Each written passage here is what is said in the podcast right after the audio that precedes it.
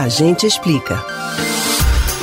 Completar o esquema vacinal é indispensável para que a imunização contra a Covid-19 seja eficaz. E, para tomar a segunda dose da vacina, é necessário ficar atento às informações que constam no comprovante que o cidadão recebe no dia da primeira aplicação. Mas, em caso de perda, dano ou roubo do cartãozinho, o que pode ser feito?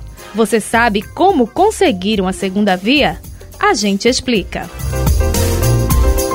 No cartão de vacinação contra o coronavírus estão dados como o tipo de vacina aplicada e a data prevista para a segunda dose. Quem não tem mais o comprovante pode consultar essas informações pelo aplicativo ou site Conect SUS em todo o Brasil. Para o primeiro acesso, é preciso fazer um cadastro. Nas próximas vezes, basta inserir o número do CPF e a senha. Para conseguir uma segunda via do cartão, o procedimento varia de acordo com cada município.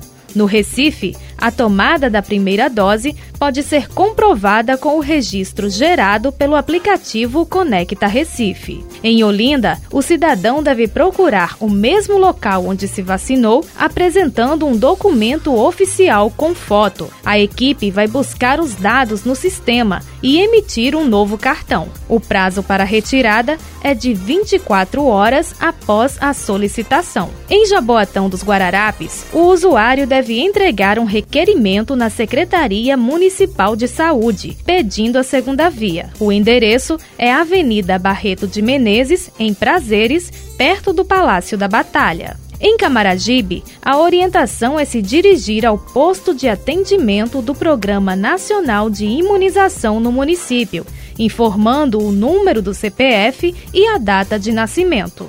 A unidade fica na rua Carmelo Alves de Brito, no bairro Novo do Carmelo. No Cabo de Santo Agostinho, é só ir ao centro de vacinação com o documento de identidade e o cartão do SUS. O centro fica na Praça 9 de Julho. Para quem reside em Moreno, a orientação é semelhante. O centro de vacinação do município fica na rua Floriano Peixoto, número 5, no centro. O horário de atendimento é das 8 horas da manhã às 4 da tarde, de segunda a sexta-feira. Em todas as cidades, a Secretaria Municipal de Saúde pode ser consultada sobre os procedimentos para retirar a segunda via. O importante é que você fique atento para não deixar de completar seu esquema vacinal e ficar mais protegido contra a Covid-19.